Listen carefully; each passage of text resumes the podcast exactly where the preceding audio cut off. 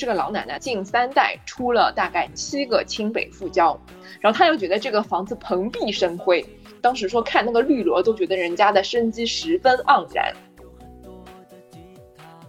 给这个销售发了八十八元的红包，然后这个销售也就很开心的领了这个红包，发了一个微笑。过了三个礼拜之后，我就听说这个房子已经全部卖完了，发现我的销售已经把我拉黑。在那一年的这个年底的时候，我惊讶的发现，我八月份刚刚三百二十万买进的房子，已经涨到了快四百万。然后等到第二年年底的时候，我发现就是已经涨到了这个六百万。然后我当时整个人其实都是震惊的。住不喜欢的房子，就像你嫁了一个不喜欢的人。任何看似无关的风吹草动和鸡毛蒜皮，都会又勾起你的那份心底的嫌弃。我是东东，是在北京生活的南方人。我是姑姑，我是上海人。我是哈罗德老师，是生活在浦东中外环的新上海人。我每天五点准时下班。我身体想躺平，精神却在内卷。我身背房贷大山，可支配收入不多的情况下，还在追求精致生活。我们是在上海、北京打工的普通人，在这里，我们想聊聊城市打工人的焦虑。更想分享焦虑以外生活的其他丰富面相，也会和有趣的朋友们聊天，碰撞独到的见解。这里是提点别的。欢迎收听提点别的。今天呢，我们要聊的这个话题呢，对于生活在一线城市的年轻人来说呢，可以说是非常息息相关，同时又有一点沉重，同时又是人生非常重要的一个决定。然后今天之所以要聊这个话题呢，就是核心是因为我自己本人最近。就是在北京搞定了这件事情。那我们今天要聊的话题呢，就是买房。然后买房的话，其实真的是牵一发而动全身，而且动的不只是你个人的那个，就是那部分资产，可能还会牵涉到你的家庭，然后你的父母，你的整个的这个家庭的这个资产都会受到影响，然后也会对你未来的很长一段时间的这生活产生非常重要的影响。所以呢，今天呢，我也邀请到了几位上海的朋友，包括我们的哈老师，一起来聊一聊他们在上海买房的这个经历，然后我们一起来跟大家分享享。讲一下我们自己在这个过程中的一些心得体会。那我们就先请两位请到的那个嘉宾来做一个自我介绍。Hello，大家好，我是 T 老师。我在上海买过两次房，第一套是全款，为了结婚；第二套贷款了很多钱，为了儿子。Hello，大家好，我是 M 老师，是一个来自北方的新上海人，目前做着一份自由而无用的工作，关注着一些想买但买不起的房产。哦，那你在上海是买过一次房还是买过两次房呀？我现在是买过一次，然后再看第二次。接下来呢，就欢迎我们非常非常久不见的哈老师，给大家打个招呼吧。各位粉丝，大家好，我是哈老师，也没有很久不见。啊，我在上海买过一套房，当然我看过非常多的板块，横跨传说中的老破小、改善型到郊区的新远大，最终用了一个礼拜的时间买下了目前居住的房产。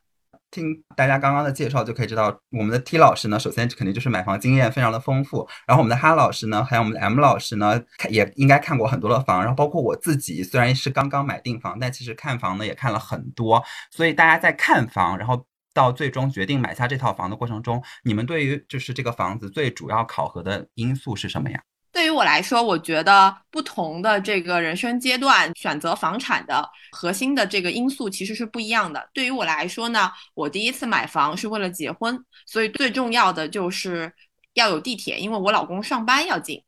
第二呢，就是我觉得要有电梯，因为我觉得呃楼梯走起来很累。然后第三个就是我希望房龄能够新一点。那我第二次买房呢，是我在我生了宝宝以后，那我就觉得宝宝的学区当然是最重要的。然后呢，就是还是跟第一次一样，我非常看重电梯。然后最后就是因为我第一次买房是买在一个非常偏僻的一个地方，就是也就是传说中的这个呃小区里面是欧洲，但出门是非洲的这样的一个地方，所以我就意识到周边配套非常的重要。所以这个在我第二次买房的时候也被。提到了这个三大要素上面，那我后来买的房子呢，其实两次都是基本上比较符合我一开始的这个预设的，因为我每次买房其实都会给自己这样的一个排序，然后会主动的去舍弃和牺牲掉一些东西。比如说我第一次买房的时候，我就完全不看重周边配套，所以我买了一个很偏远的新房。那在我第二次买房的时候呢，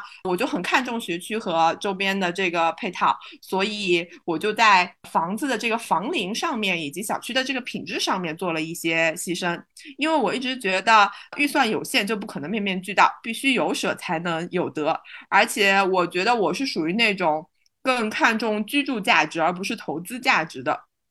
所以其实两次我都是舍弃了在我当时的这个情景下判断下就会涨得比较多的房子，而选择了就是对我来说居住体验比较好的房子。那第一次呢，是因为另外一个地段更好的房子交房时间太晚了，然后我呢就想早点跟老公住进自己的房子里面，然后我就放弃了。那第二次呢，就是考虑到大家庭人比较多，因为有了宝宝以后父母也要过来。那就想要更加宽敞的这样的一个居住空间，然后我就放弃了品质更高但是得房率更低的房子。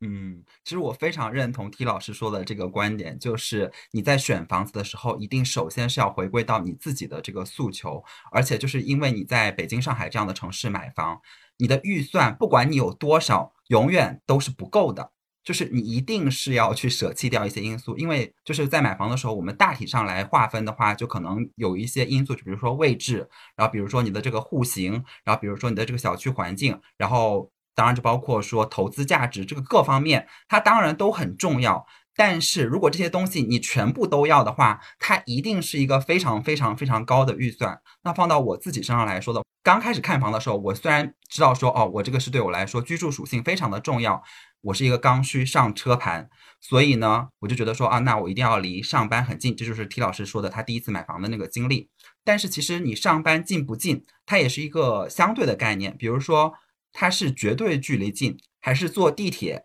比较近？然后包括说你这个位置，像 T 老师说，他第二次买房的时候，他就意识到说我周边有没有配套，就是因为配套也会很大程度上影响到你的这个生活的这个便利性。然后再包括说。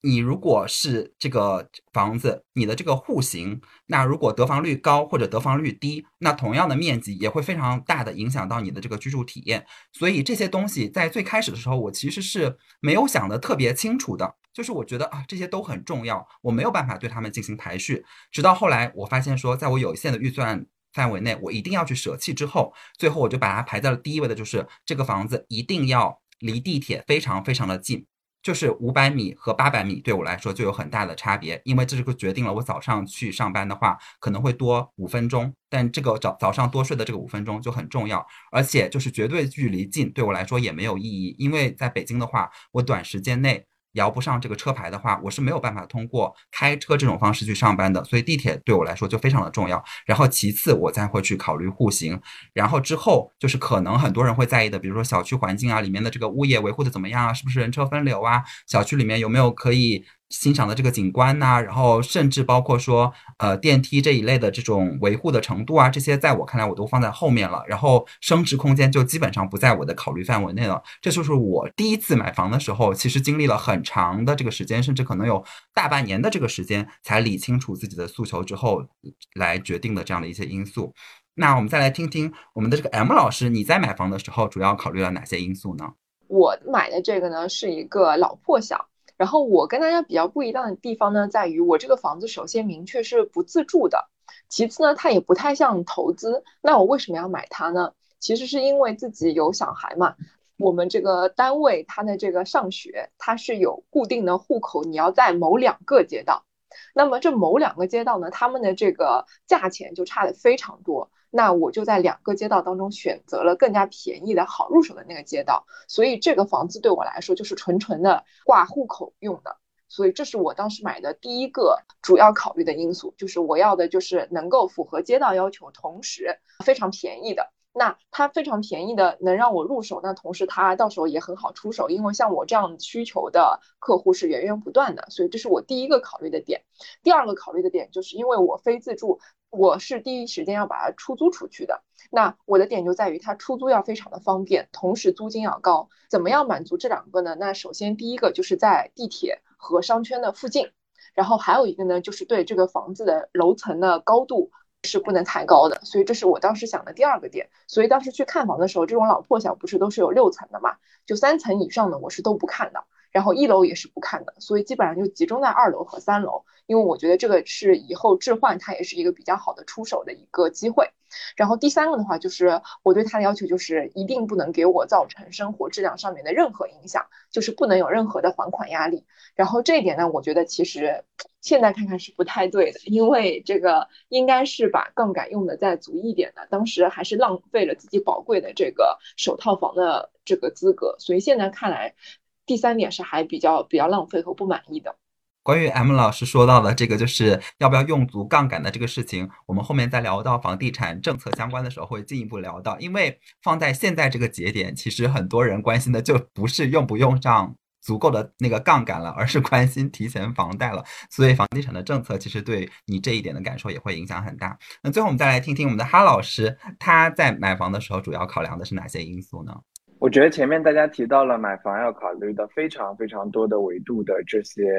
购买的因素，那其实我们的购房的行为啊都是相对比较早的，所以我觉得呢，在现在的这个情况下，可能考虑这个房产的核心因素就是政策，因为不管是北京还是上海，很有可能这个政策已经限制了你的候选清单里只有三到五个选择。然后第二个呢，就是预算，你到底有多少钱？那在这两个因素基本确定的情况下，我个人感觉可能你剩下来供选择的小区，应该已经不超过十个了。那在这十个的情况下，如果让我来相对比较，第一个呢，我会希望相对安静的地方，因为我不喜欢特别吵闹的生活环境。那些配套在电商和这个同城快递啊、O2O 非常发达的情况下，对我来说意义也不是特别大。但是呢，居住是否安静，这个是一个特别特别重要，影响到我生活质量的一个因素，所以这个可能是我考虑的一个很偏靠前的一个方面。第二个呢，就是我希望我的房子是有增增值的潜力的，因为我是用足了杠杆去买的第一套房，那这个房子是否有比较大的潜力，对于我的投资来说是决定它成功与否的核心因素。所以呢，就这个。是否有增值的潜力，是我考虑这个房子的第二、第三个呢？可能是我对自己的定位一直是一个追求生活品质的穷人，所以我希望在我的预算范围内，它可以尽量的逼格高一些，比如说绿化好、环境好、小区的物业服务质量好等等。所以我觉得，基于我考虑的元素、政策、价格，然后在相对安静、相对环境好，我能够我现在买到的这个房子是比较符合。我的选择因素的排序的，我想问一下哈老师，因为我前面听你说，在政策和预算确定的这个情况下，能选择的小区就只剩下十来个，这个是指新房吗？还是二手房也是同样的呀？啊，我指的是新房，因为比如说上海现在买房是要看积分的，那你这个人的积分可能排下来之后，在这一批的新房里，你能够到达什么样的一个标准？除非是那种，比如说社保交的特别满，然后接近退休又手上没有房子的中老年人，一般的情况下，像我们这个年纪的中年人都 积分不会特别高，所以呢，很有可能就是在你的这个政策的限制下，在上海的这个积分制的情况下，你能够选择的小区也就那么几个，然后又考虑到预算的原因，它可能又限制了你考虑到这个小区里面的某一个户型。甚至说这两个因素能够局限到你能买到哪个小区的哪一栋楼，所以其实核心的问题就是在这些标准的第一步是你要先决定你是要买二手房还是买新房，因为对我来说其实就有一个这样的选择的过程，因为把这些需求排了以后，我就会发现新房对我来说不是很合适。当然，就是北京的这个。新房和二手房的这个政策跟上海也略有不同，因为对于上海的这个政策来说，据我所了解的情况，应该就是上海的这个新房和二手房倒挂是很严重的，所以在考虑投资属性的这种情况下，那肯定是会优先考虑买新房的。但是北京首先就是这种倒挂现象并不是很严重，那第二呢，就是北京能供出来的这个新房相对来说它都是偏郊区一点点的。那刚刚我也有说到，就是在我来说。我的买房的这个核心的诉求是要离上班近，那么它首先就被排除出了这个选项，所以我的这个选择范围就变成了二手房。那二手房的话，你就是再去根据你的这个要求去筛选，才会慢慢的缩小到一个特定的范围内。否则的话，就不会像我们的哈老师说到的，你只是把预算和政策一卡，就只剩下非常非常有限的选择了。所以就是在这之前，你要先考虑好你是买二手房还是买新房。我们的 T 老师和 M 老师也是都是买的二手房，对吧？就你们当时为什么没有考虑新房呢？是我当时是。没有新房的这个选择，因为我的前前提就是要在那两个街道，那两个街道里面便宜的那个街道根本没有任何可能有新房，所以我只能买二手房。第一次买房的时候，其实我买的是新房，就是我一共是看了大概两个多月，然后我一开始的两个月看的都是二手房。然后，但我最后买的是我就是看了以后就火速决定的一个新房。然后那个时候也是，呃，新房和二手房其实还没有什么倒挂。然后我买新房的原因，其实主要是因为我看的那个新房是三房，然后我之前看的所有的二手房都是两房，我就为了能够拥有一个自己的书房，然后就买了新房。第二次买房的时候，我买的是二手房，因为我第二次买房是奔着学区房去的。那一旦就是你要明确。这个房子它是不是学区，那就只能是二手房，因为新房都是要等到那个交房了以后，就是再划定学区的，当中存在一个就是不确定性。那对于我来说，就是第二次买房最核心的一个因素就是学区房，所以我是没有办法承受新房的这个不确定性的，所以我只能选择二手房。我总结一下，我觉得可能在上海的环境里，现在的情况下。买一手和买二手是完全不同的两件事情，因为一手的话核心是看政策，二手的话核心是看预算和板块，所以我觉得就是这个现在在现在的情况下，上海的一手房和二手房是完全两回事。但回到我和 T 老师买房的那个年代，比如说呃从二零一四啊一五啊到一七一八年那个阶段，可能一手房和二手房的价格没有那么倒挂。所以呢，还是可以按照自己的买房的这个考虑因素来进行排序的，或者是这么说，就是呃，城市那么大，但符合你要求的板块，在你的预算的情况下，其实真的是不会特别多。啊，我可能看房子，呃，因为我的工作在浦东，然后我觉得浦东的整体的房地产的发展状况也会比较好，所以我当时看了浦东的大概七八个板块，但我觉得对我来说合适的也就那么两三个。基于大家现在不同的情况去仔细筛选，发现说，不管是北京还是上海这么大的地方，真的适合你的板块其实是很少的。嗯，对对对，我补充一下，呃，我觉得确实是这样的。当你框定了预算，然后框定了你的这个核心的这个需求以后，看一段时间以后，你就会发现，就是真正符合你预预算和需求的，确实就是只有两三个板块那么多。呃，像我买第二套房子的时候，我呃，第一是我的这个预算内的，然后第二是要学区房，然后第三呢，我希望这个房子的这个面积大概是在。一百二十到一百五十平，然后我还希望就是这个房子是在内环内的。那有了这几个需求之后，其实我发现我到最后就是可以选择的也就只有两三个板块。嗯，所以就是核心，你在选房之前，你得认认真真、仔仔细细的把你的这个需求列清楚，然后你很快就会框定。但是有的这个需求呢，也是在你边看。然后边摸索的过程中，然后慢慢的排序，然后确定清楚的。像我可能就是刚看房的前三个月，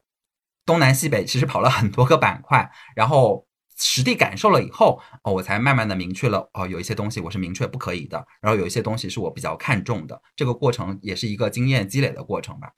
对我自己来说，因为我是第一次买房嘛，然后我会觉得说，其实就算在你选定好了一个特定的房型，然后甚至特定的户型，然后甚至你已经有一个中意的房子了以后，要把它买下来，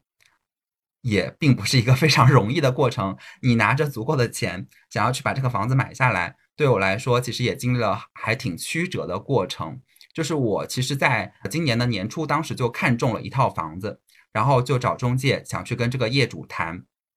我当时确实很没有经验，就是这套房子其实已经在某个中介上挂了，可能有那么两三个月的时间。然后我会觉得说，哎，价格也不错，然后户型啊各方面啊都满足我的要求。然后我就去让中介约这个业主去谈，结果就发现这个业主一点都不愿意降价，就是他的意思就是说，除非你就直接什么都不谈，直接买下来，否则的话，我们就不需要谈了。然后我就会发现说，哦，原来这个业主其实他并不是很诚意的要把这个房子卖掉。也就是那一次以后，我才意识到说，如果你看中了一个房子，但是那个房子如果在中介上挂了超过三个月的时间，那么这个房子一定存在着某些你当时没有意识到的问题。这个问题可能是，比如说业主并不是很诚意，或者说这个房子的成交条件很苛刻，或者说这个房子可能会有一些隐藏的这样的一些缺陷，是中介没有明确跟你交代清楚的。这些东西都是需要。非常仔细的考虑清楚的，然后呢，除此以外呢，就是我最终买的这套房子，呃，虽然是跟这个业主洽谈好了价格，但是呢，就是跟中介去洽谈这个中介费的时候，也是一个非常非常曲折的过程。就是在北京的话，就是绿色中介，它是一个非常非常强势的中介，它的这个中介费的这个费率是非常的高的，而且呢。对于这个房子的总价来说，它可能是有一个非常大的变动范围的，但是它其实提供的服务是完全都一样的。但是只要你房屋总价越高的话，这个中介收的这个中介费就会越高。所以我当时在跟这个中介谈判这个中介费费率的时候，就也花了三四个小时的时间。然后谈完这三四个小时的时间，然后把合同一签了以后，就是我现在其实还没有正式交房嘛，但是在这个付款的过程中，也会发现说，哎，原来业主。比如说，他原来谈好了一个固定金额的这个定金，然后过了一段时间，他就会说，哦，因为我卖这个房子是为了换房，我换房的话还缺一笔钱，所以我希望你提前给我交一笔钱，就是付首付款的这个过程中也会遇到各种各样的问题，所以对我来说，就是买房。其实整体，就算你选定好了房子，也会有很多曲曲折折的这个历程。我就不知道各位就是老师在买房的过程中有没有碰到过像我一样，就是即使你选定好了房子，买房也会经历一段小的波折。在这个问题上面，我好像跟你情况不太一样哎，就是你好像是比较艰辛，但我好像就是非常非常的顺利。就我是一个什么情况呢？我是突然。想到我应该要去买这个房子了，大概就是在礼拜五的时候。那周末的时候，我大概看了一下，就是那个中介的网站，圈定了一下自己的这个范围。周一的时候，我白天找了一个中介，我直接就是走到他们店里找一个人，我意向非常的明确，我说你要带我看一下。然后当天下班是五点钟嘛，五点半的时候我开始跟他约着看，等到六点半的时候看到了我的这套房子。然后这套房子我一看的时候，我就觉得很中意，很中意了。之后呢，马上打电话给我妈，我妈大概半个小时之后出现了。出现了之后，我们就决定了要这套房子。那这个房子，它的那个户主是一个大概要八九十岁的老人了。他为什么要卖这个房子呢？是因为他的孙子要结婚，但是他的孙子没有钱，就让奶奶要把这个房子卖了，然后给孙子留一点钱，然后让奶奶去跟自己的妈妈一起住。这是一个这个很常见的操作，但是我觉得这个很不好。然后呢，当天等到了晚上十点钟。他的孙子和准孙媳妇儿来到了这个中介，然后我们一起谈了一下，就是当时谈的险些就要谈崩了。最后最后为什么没有谈？我跟我妈买房子都是这样子的，包括我妈她自己的房子，她当时是大概花了半个小时，她就把我们。家娘家的那个房子给买好了，就是我们觉得看中了这个房子之后，我在价钱上面有一些的让步是完全没有任何问题的，所以大概就是最后只花了半个多小时的时候就把那个合同已经全部都签完了，就反正中介也是非常震惊，因为就是他其实也没有产生任何的服务，然后我们自我服务并且自我营销了半天。就促成了这单生意。然后我想补充一下，就是为什么这么顺利呢？就是除了我之前讲的，就是我考虑的那三个因素，它非常符合之外，就是它首先就是在我们这个区的一个核心商圈的隔一条马路，就近到什么程度呢？那个马路大概就十米吧，就是我的阳台是可以看到对面的核心的商场的餐厅的，就是这么近，所以其实连个 WiFi 都能连到。就是这个距离是对我来说非常爽的一个距离，而且它下雨天下暴雨，当时钟杰跟我说，他说你这个下暴雨你都不会淋到雨，因为你直接从商场的地地铁出来到你的这个房子里面，大概就只需要几十秒钟，我觉得这个很爽。然后这个是一个，还有一个呢，就是很戳到了我妈的点，她的点呢就是她是一个学历控，然后呢这个屋主呢就这个老奶奶，他们家祖上几代就是大概近三代出了大概七个清北复交。然后他又觉得这个房子蓬荜生辉，就觉得这个这个房子就是不得了了。这个进去之后，就是反正就是怎么都好，然后看什么都顺眼。他当时说看那个绿萝都觉得人家的生机十分盎然，就它这个滤镜就非常的浓厚。还有一个呢，就是它是一个很小的一个小的呃社区，它的社区附近全都是干休所和军属院，所以我们会觉得整个的环境是比较的这个安全的，比较可靠的。所以基于这三点，它就是在我本来的这个三点基本要求上面又达到了新的高度，所以就是非常中意，就很顺利的就把它谈下来了。因为我很满意，所以在价钱上面我基本上是没有跟他做任何的这个挣扎的，他说什么就是什么，是这样子的。那我们的 M 老师这个买房的过程真的是非常的雷厉风行，但我确实也 get 到一个点，业主的这个。学历背景也好，或者说他的这个就是教育背景也好，其实是会很大程度上影响你的这个买房的这个决策的。就是业主跟你的这个交谈，如果非常的顺畅的话，是会加速你的这个就是买房的过程的，也会让这个过程相对来说变得更愉快一些。因为我自己最终买定的这个房的话，就是因为他那个业主他的从业经历和我其实是有一些接近的，所以我们在。交流上会比较没有障碍一些，然后最终也让我其实我最终买这个房子，其实下决定也很快。我是就是周六看的房子，然后周日、周一去出差，周二特意从出差的地方飞回北京，然后谈了几个小时，然后就把这个合同给签了。其实最终我就发现说，跟业主能不能对上缘，包括跟这个房子能不能投缘，也是一个很大程度上会影响你买房决策的这个事情。我觉得还有一个很重要的点，就是因为买房卖房这个东西，你会发现很少就是自己单打独斗去做的。就是你买房可能也是家庭出击，他卖房可能也是他的家庭出击。我觉得最重要的是你你要迅速的辨别谁才是能够做决定的那个人，你要跟这个关键人物去谈判，跟关键人物去做一些观点的输出。就比如说我的这个，那我的那个屋主老奶奶，她其实没有任何的用，她除了是户主之外没有任何的用。那一直在摆话的是他的孙子，但是经过晚上的这个聊天之后，我发现其实是他孙子的那个女朋友。在做整个事情的一个决策者和一个决断者。那被我发现这个之后，我就开始跟他的这个孙子女朋友做一个沟通，所以后面才会就是把这个事情比较能够高效快速的解决。因为我在跟那个老奶奶讲再多也是没有用的，所以就是一定要切打蛇打七寸，一定要把那个买房的你的对方的那个摆话的那个人要把它搞清楚搞定。那我们的 T 老师呢？就是你买房的过程中有遇到什么曲折的经历吗？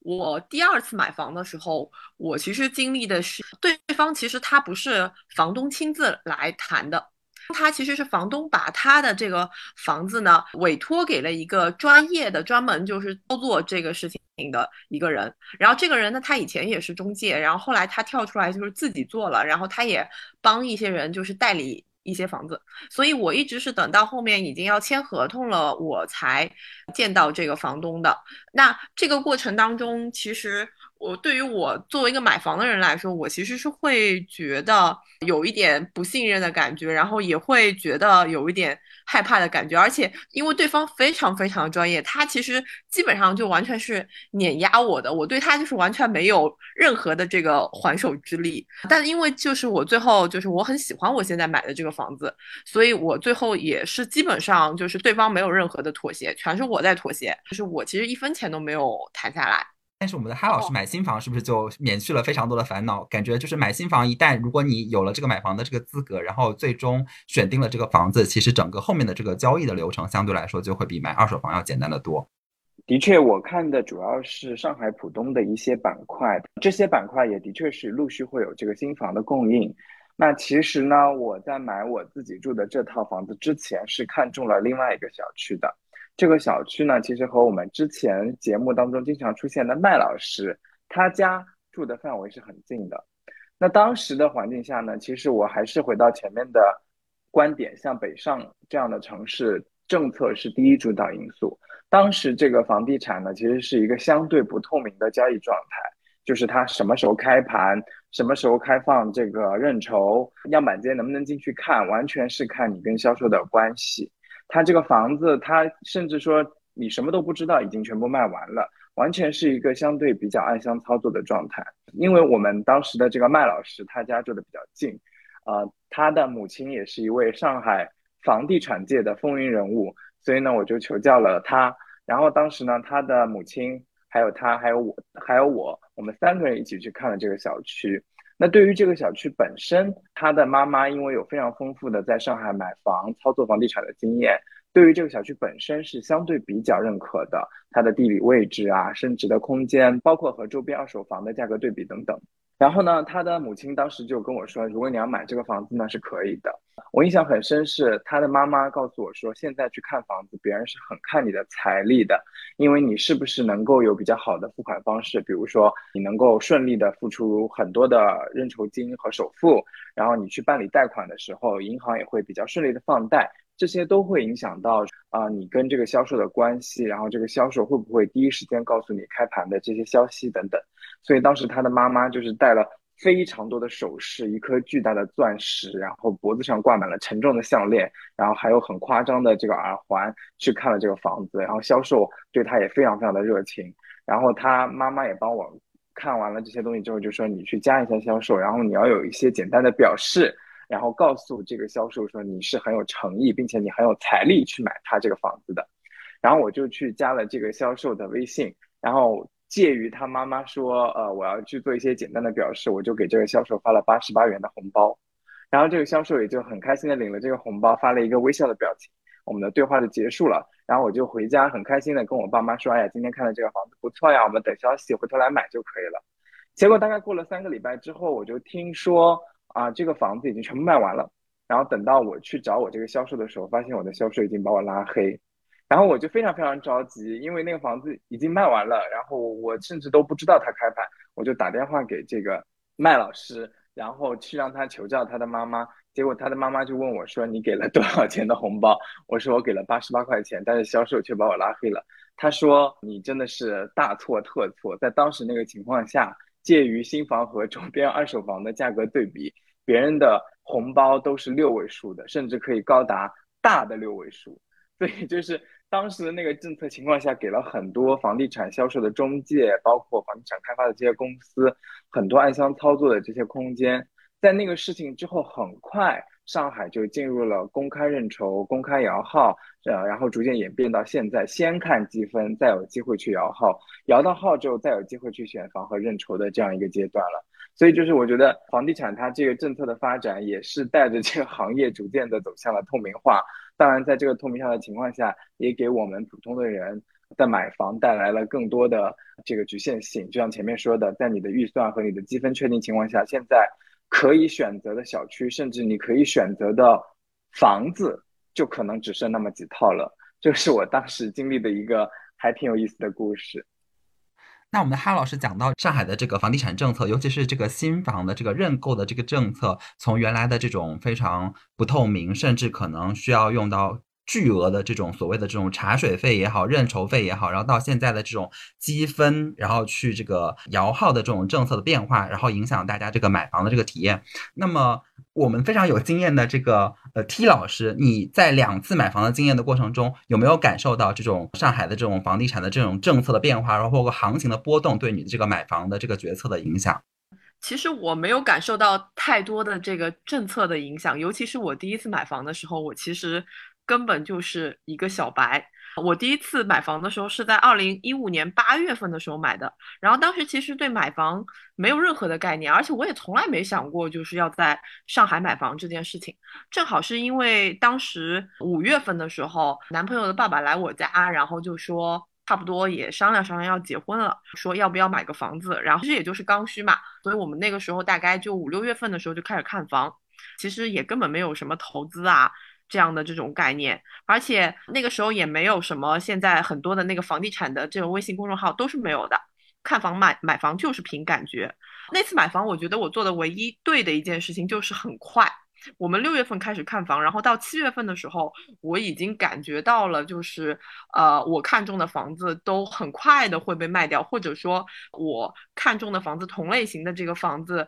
都在。慢慢的就是涨价，比如说上一个礼拜明明可能三百万的，然后下一个礼拜就变成三百十万了，所以我就觉得呃一定要快点把房子买了。所以我在八月份的时候就很快的就是买了当时的一个新房。那后来回过头以后，我才发现，就是那一年的这个三月三十号，其实发布了这个刺激楼市的三三零新政，然后调低了首付的比例，然后同时普通住房的这个营业税呢从五改成二。紧接着，上海其实又在那一年的这个四月份又宣布提升公积金个人贷款的这个额度。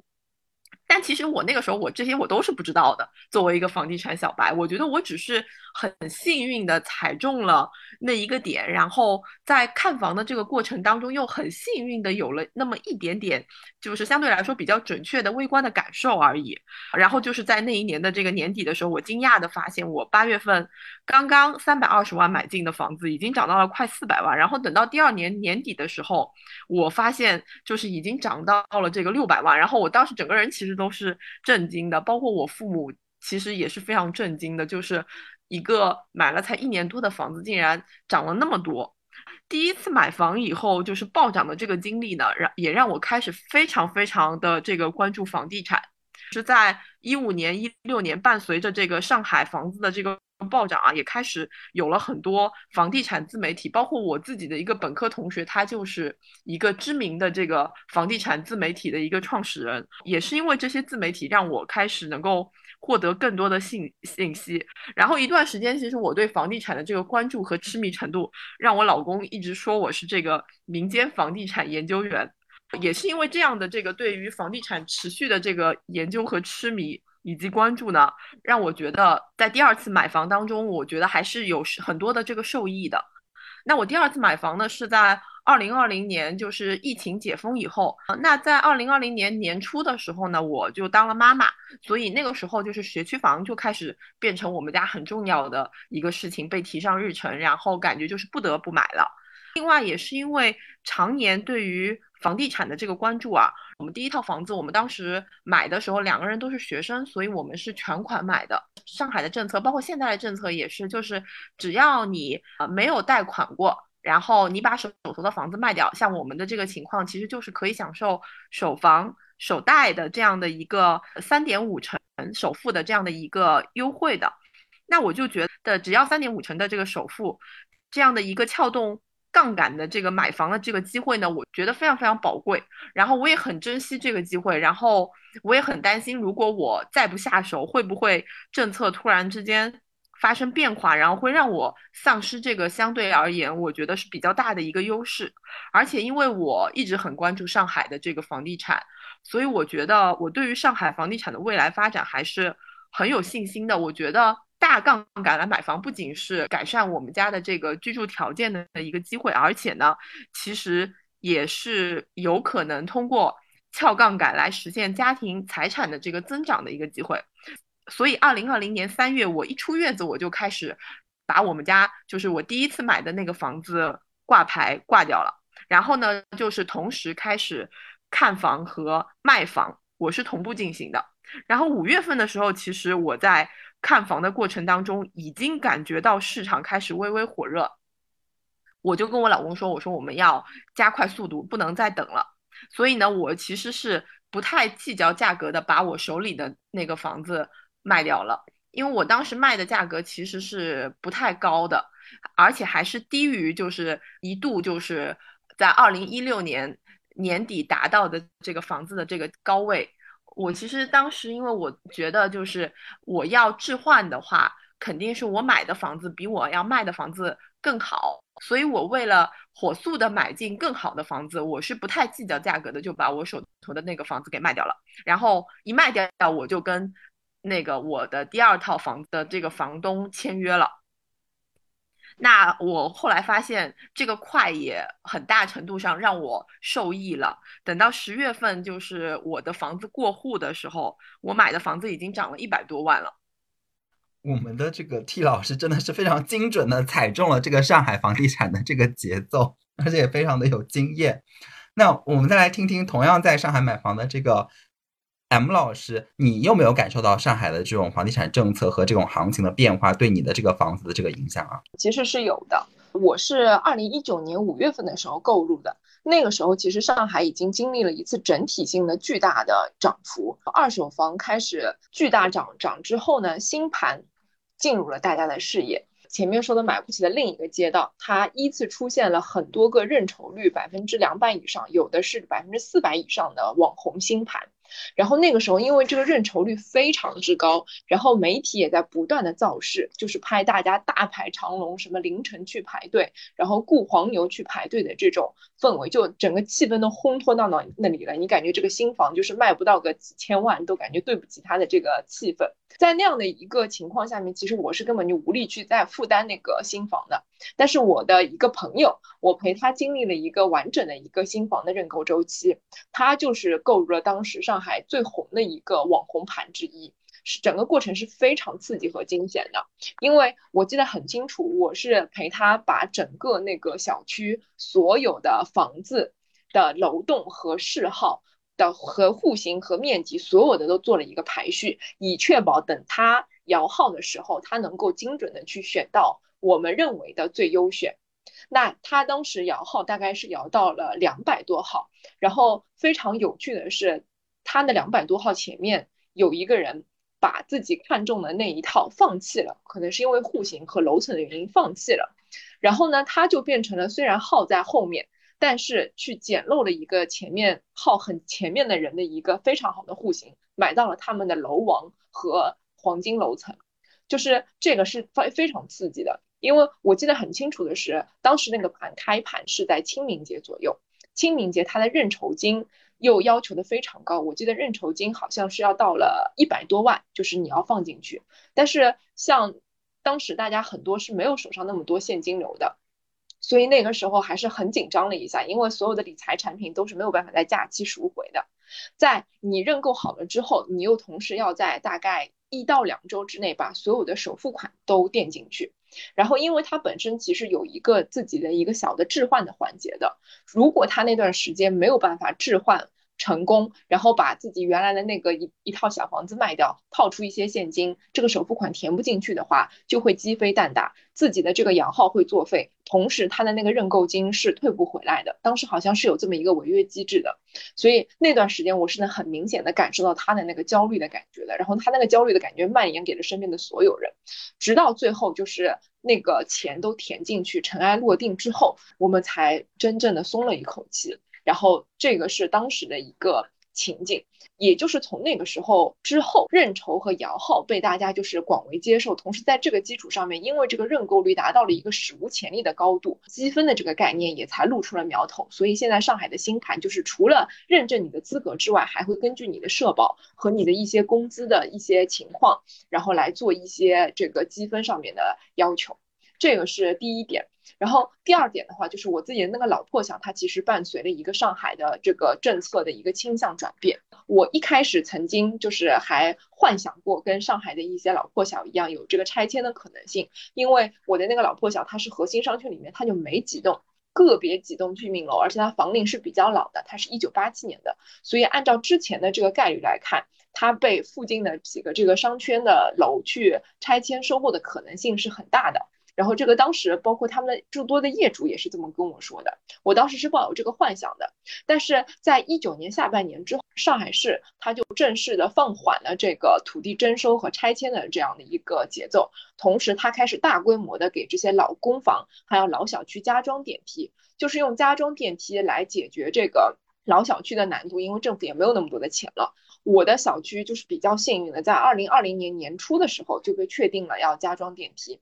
然后因为这个小区它当时很多是单位分房，我的上家他们家一家就在一栋楼里面分了四套房子，所以它的小居民结构看上去可能有个几十户，但其实就牵扯到十几个姓氏。所以说整个协调起来是很方便的，不会说什么我一楼会降低房价，然后六楼你涨得多少，它整个这个谈判的磋商的时间是很短的。整个过程就是非常的顺利。所以我们现在就是在付了新的一一笔钱，我的那个是在三楼，然后那三楼的话，我大概是要付不到三万块钱的一个加装电梯费用。这个电梯的费用呢，最后政府还会报销大概百分之七十左右。所以其实对我来说，我就是付了几千块钱，政府给我加装了一个电梯，但是我付的这几千块钱，它马上就是因为这个电梯房价会有一个稍微比较好看一点的一个升值。所以这个是我经历到的两次上海的这个政策，其实对我都是不是那么直接的影响，但是还是。能够切身的感受到的。刚刚我们的 M 老师在讲他的朋友就是认筹那个房子的那个经历，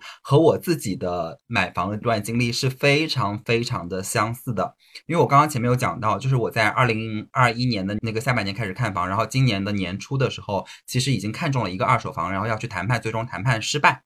然后那个谈判的失败的经历呢，就就让我觉得说买二手房实在是太麻烦了，那我就放弃我的一些核心的诉求，转而去看新房。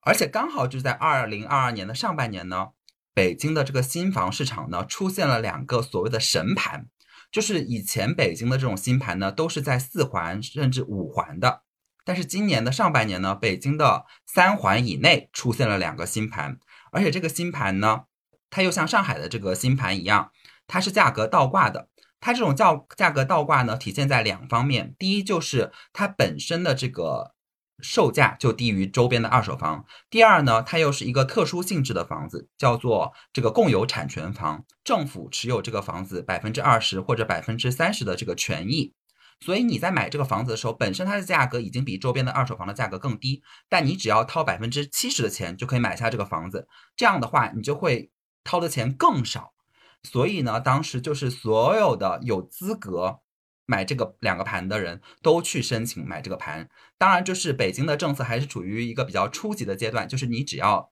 提交申请，然后就是摇一个刚刚我们的这个 M 老师说的你一个顺序的号码，然后你按照你的这个顺序号码的前后进去进行选房，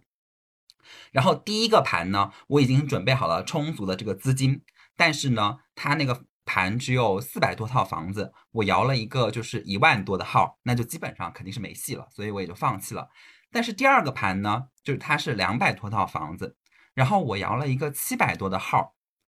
我根据我第一个盘的这个经验呢，就是前面呢多少有一些人会因为比如说钱不够的这种因素啊，或者说因为户型不满意的这样的因素啊，或者楼层不满意的这样的因素啊，就放弃。所以我当时就觉得说，我这个七百号还是非常非常有希望的，我可以选那个就是最差的户型、最差的楼层，然后各方面我都不在意，我只要买上就可以了。所以就抱着很大的希望想要去买它。然后呢，这个房子呢，它当时也是横跨一个这个清明的这个假期。这个时候呢，我就发现我准备的那个钱在清明假期数不回来，所以我就非常非常非常的焦虑。就我就会觉得说，我好不容易摇上了一个这么前面的号，然后可能因为我这个钱赎回来差一天，就失去了这个买房的机会，所以我当时就向我周围各种各样的朋友求助，就说你们就是有多少钱都借给我，我其实只要周转一天，我就能还给你。整个清明假期，我都处于一种借钱的这样的一种状态。然后最后发现呢，就是这个第二个盘，就是比第一个盘它的这个火热的程度更加的可怕，所以这个盘就是在三百号左右就选完了。所以我其实最后也没有用上我当时跟我的这些朋友打招呼说，希望他们能够就是短期借我一笔钱周转的那个钱。然后最后在经历了这两个盘的这个失败以后，我才在就是今年的这个下半年重新又转向了这个二手房的这个市场。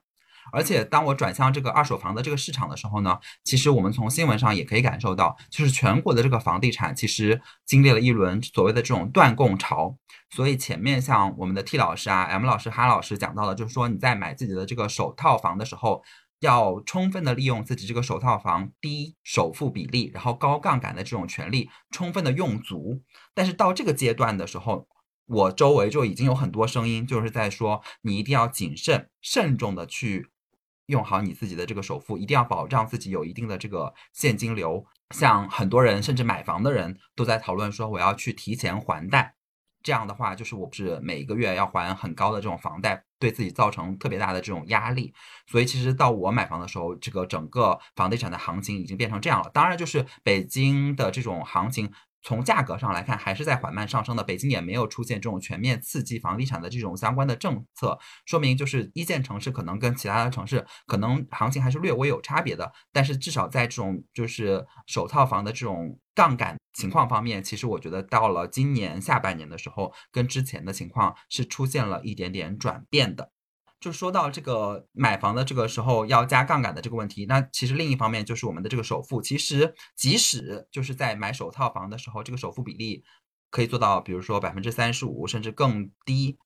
但它仍然其实是一笔不小的这样的一个资金。那么大家在买房的时候，这个资金的这个来源是一个什么样的情况呢？因为我刚刚说过，我第一套房子是全款买的嘛，然后我第一套房子也是婚房。而且我第一次买房的时候，我和我的老公都是学生，所以第一次买房，我们的这个资金完全是双方父母给的，所以也对生活就没有任何的影响。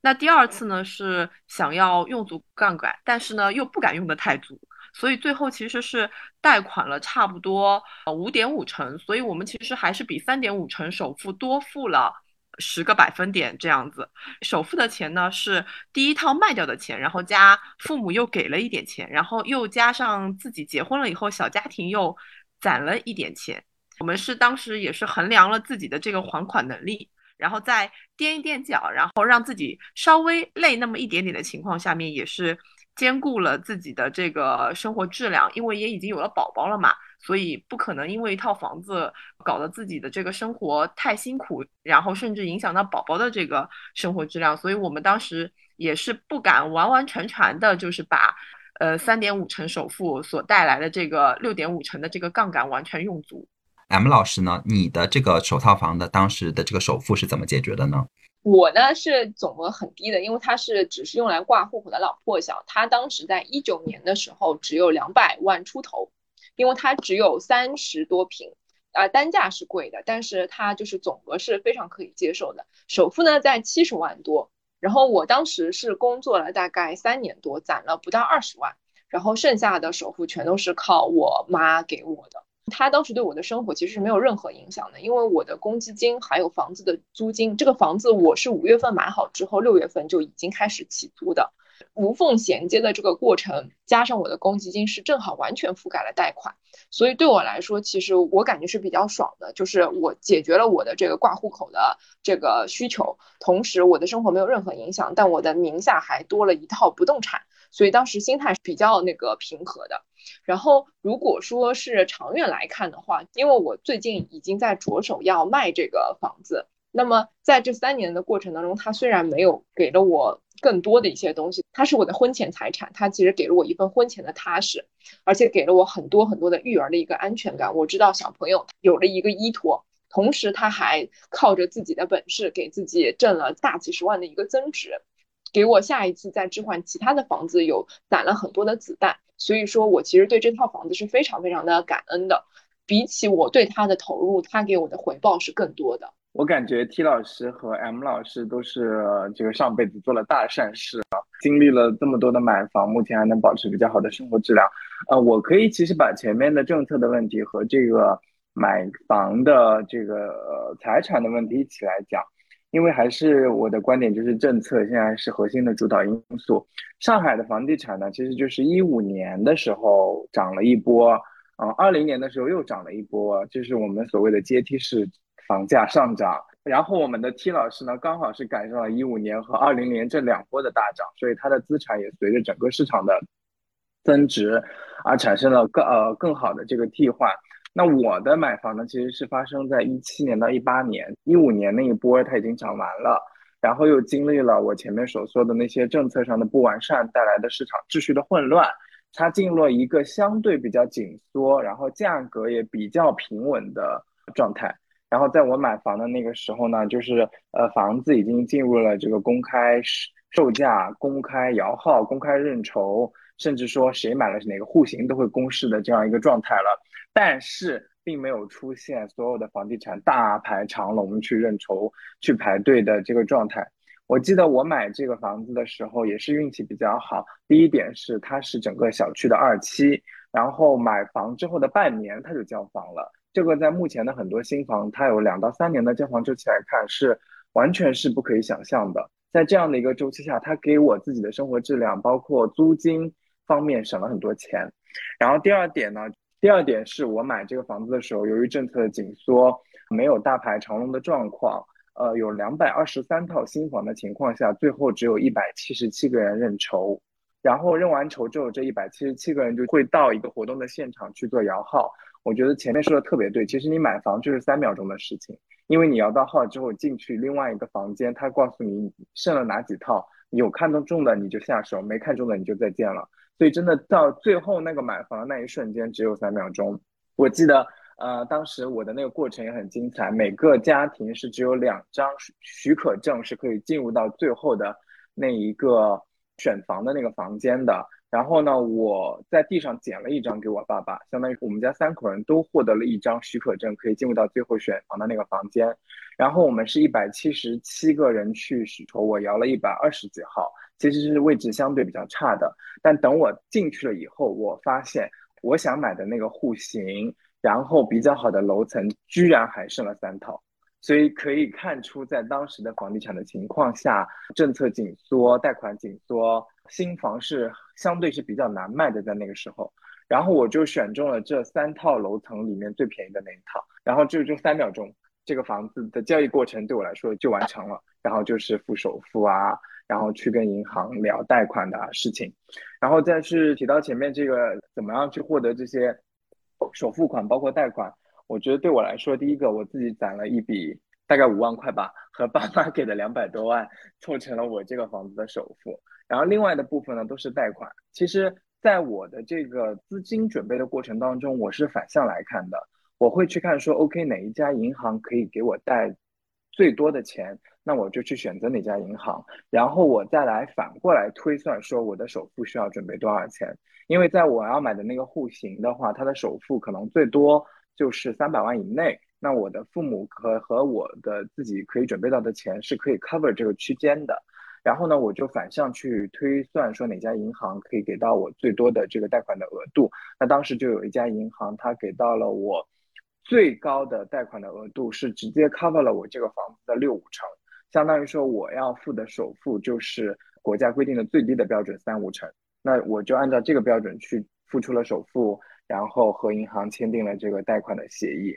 然后这个当中其实也有一个小小的曲折，因为银行目前去呃审核你的这个还款能力，它是要求你的月的实际收入的一半是你的还款能力的上限的。也就是说，如果你的月收入是两万块钱税后。那你每个月的还款的能力的上限就是一万块钱，那银行会根据这个数字去评估给到你的贷款额度。那当时呃，在我前面讲的那个政策紧缩啊，那些新房其实遇冷的情况下，银行它也在做一些相对比较积极的调整。那银行它给了我一些小小的 tips，就是说，OK，你你在公司里去准备收入证明的时候，你不要写清楚税前或者税后。然后银行拿了我的这个收入证明，就去准备贷款材料的时候，他就默认你这个是一个税后的收入，然后呢，用税后的收入去评估了我的还款能力，所以给我贷出了足足的六五成的贷款。那其实那个钱是我的税前的收入，按照税前的收入，可能我能够贷出来的这个数字只有他贷给我的一半。所以这个也是在当时的政策情况下，银行给我做的一些小小的他们内部的一些努力。那如果放到现在的情况下，很有可能这个贷款是我完全没有办法贷出来的，所以这个是我经历的买房在准备钱上的遇到的一些问题和波折。我也非常同意前面 T 老师说的那个观点，就是买房是一件非常刺激的事情。就是我买完这个房子之后，可能第二年它就直接涨了两成，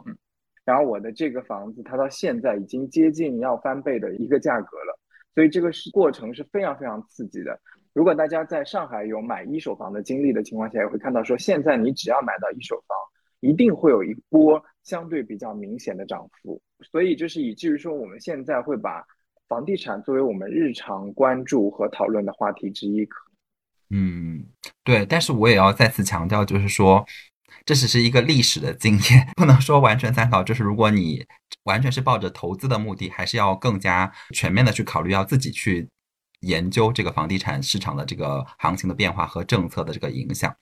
但是我还想问，就是哈老师，因为你当时贷款的这个额度其实是超过你自己当时的这个收入水平的嘛？那你贷完款以后，虽然这个房子本身是升值了，但是你没有办法立即变现，那对你的生活造成了影响吗？这个其实我觉得我的父母的观点会比较影响这件事情，因为他们觉得在上海投资一套核心的资产是一个全家的这个投资行为，所以呢，就是在我买房子去贷款的时候，我的父母就跟我商量好说，OK，首付我们给你一笔钱，然后等到会后来那你去还这个月供的时候，每个月我们也相互承担百分之五十。就我觉得我父母帮我承担的这百分之五十的贷款，基本上就是救了我的命。保证我在每个月还可以不饿死自己的情况下，一些可观的生活质量。所以就是，如果是靠我自己的话，第一个首付我肯定拿不出来。第二个，这个贷款如果我去还完，我的工资可能只剩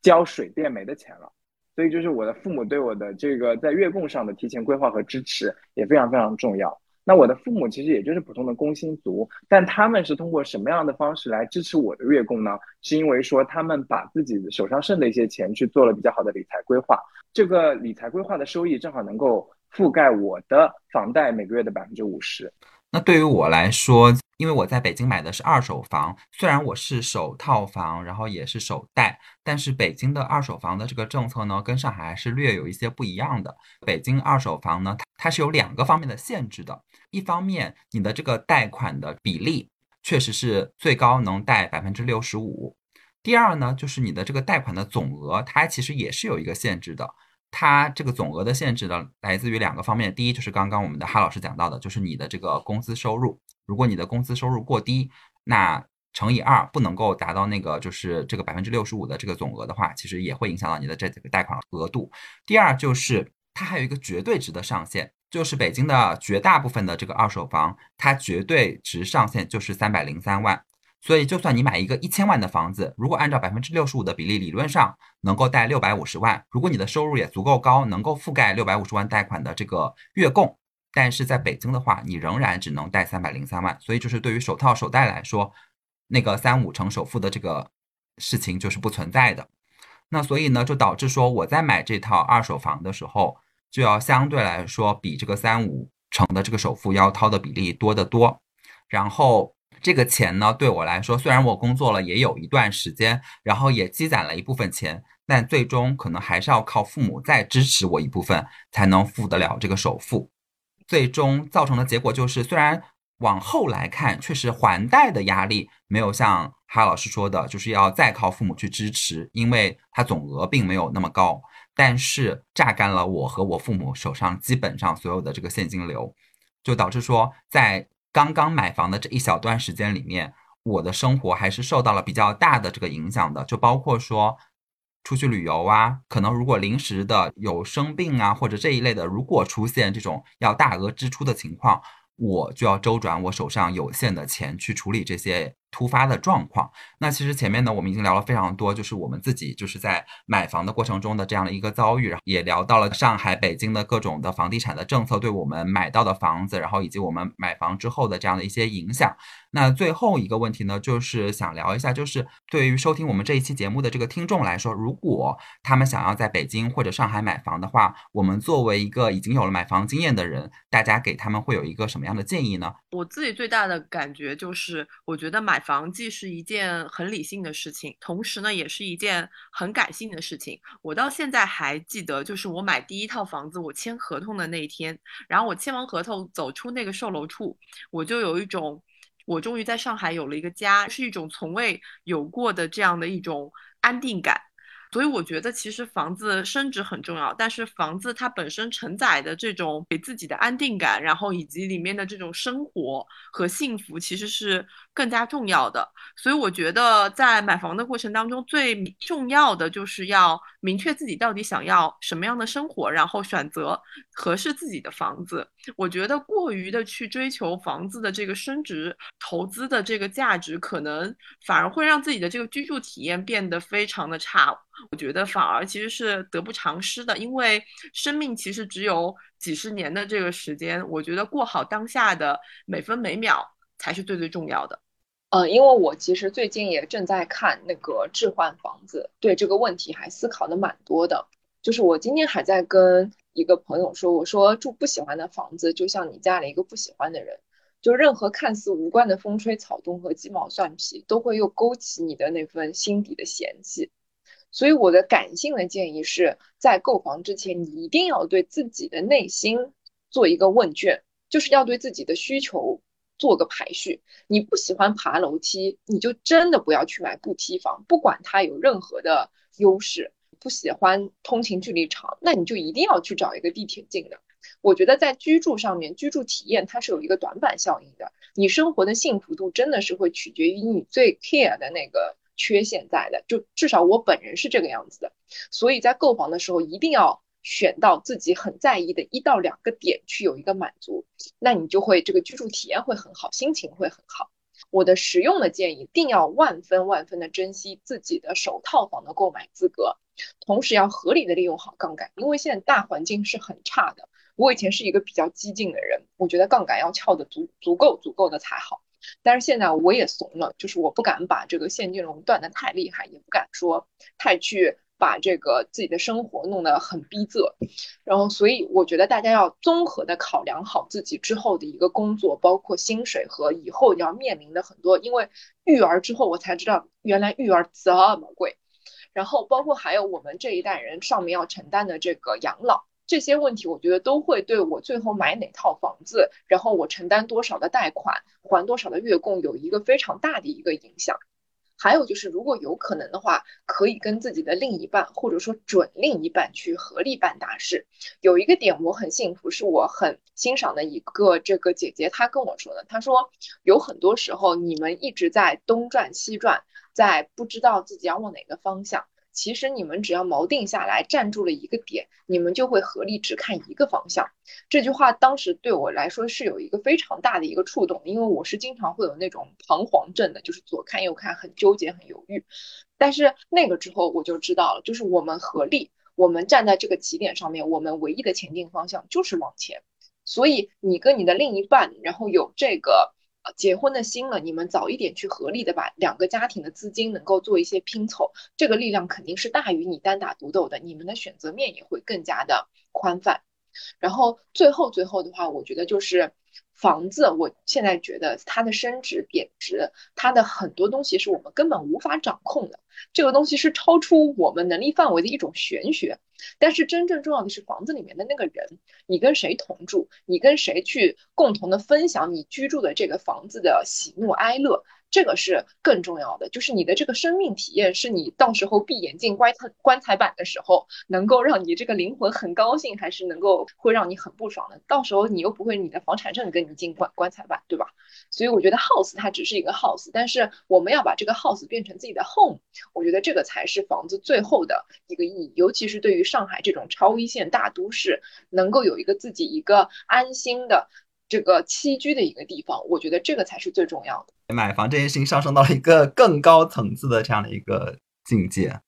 对我感觉听完 T 老师和 M 老师的分享，他们的那种幸福还有家庭的美好都溢出屏幕。但是我觉得回过来觉得哈，就是还是想提醒大家，理性的去看待自己的第一套房。如果你要下手，它的增值的空间，它的买的这个。合理的程度决定了很有可能你未来十到二十年的生活质量，所以大家呃在考虑这些感性的因素的时候，也要多看一下它真正的价值和未来的趋势。虽然我们没有办法说真的判断哪一套具体的房子和小区会涨价成怎样，但是还是会有一些大的趋势，比如说国家大的规划呀，一些区域性的交通的发展呀。等等会对这个房子的价格产生决定性的影响，所以觉得如果大家要下手这个房子，还是要做比较全面和理性的判断。然后我另外一个从比如说最近上海疫情的这种隔离当中的收获，就是物业服务它在现代的这个居住生活当中体现出来的价值越来越高了，就可能物业。的这个服务水平是之前大家考虑买房子相对比较靠后的因素，但现在我觉得大家可以把这样的一个因素适当的往前去排一排。就比如在疫情期间，我家的这个物业表现的非常的优秀，基本上我们生活当中的吃喝拉撒、买菜的因素，百分之六七十是由物业来帮忙解决的。那这一点就对呃，在相对比较极端的情况下的生活质量有很好的保障。然后包括说有一些房地产的品牌也以物业服务非常优质著称，他们也吸引了相对比较忠诚和有购买力的一群客户。所以我觉得这个可能是跟前面的一些比较感性的或者是呃传统考量房地产价值的因素之外，一个比较新的考量的因素。最后呢，其实我觉得也分享一下我感性的经验，就是我非常感谢我的父母，因为他们给我提供了不光是首付以及还贷的支持，而且呢，以整个家庭的这个财务规划来做了整盘的考虑。以家庭的单位来看的话，全家。供我现在的这个房子都不会有特别大的经济压力，在此之外，他们还给自己留了养老的钱，或者说是有一些流动的，万一遇到疾病啊之类的状况，可以拿出来应急的钱。所以我觉得，呃，我的父母整体的财务规划让我虽然在背负了非常高额的贷款的情况下，仍然活得相对比较安心。前面我们的 T 老师、M 老师从感性的角度，然后我们的哈老师从理性的角度，然后包括前面我们其实聊了很多，就是在买房过程中的各种各样的考虑。我再补充一个小点吧，我觉得如果你是一个生活在北京、上海这样的一线城市的人，然后你有了这个买房的这个打算，你决定开始去看房，但是你还是要自己。就是坐下来仔细的想一想，你这个买房的这个初衷是什么？你为什么不选择租房，而是一定要买一个房？这个事情要想清楚了以后再去做这个决定。就像我们今天可能分享了很多 T 老师的这种买房的这种财富的故事，但他自己也说了，其实他只是刚好踩中了那个节点，并不是说呃他准确的预测了说这个房子一定会涨。他最终的归宿还是说这是他。日常生活，然后生家庭幸福的一个来源，而不是说这个房子本身升值了多少，其实是没有那么重要的一个部分。然后，如果当你想清楚了你的这个买房的目的以后，那么第二点，我觉得。从我自身的经验来说，就是你要有比较强的这个行动力，在很多其他的问题上，你可以通过这种书面的学习，然后一些就是这种跟朋友去求教经验，可以去学习到很多。但是在买房这件事情上，你一定要踏出去，然后实际的去这个小区看，你才能感受到说这个房子对你来说是不是合适的。第三呢，就是我觉得北京、上海这样的一线城市的房地产的这个市场相对来说是比较公开透明的，所以呢，它的价格一定反映了某种程度上它这个房子的价值在里面。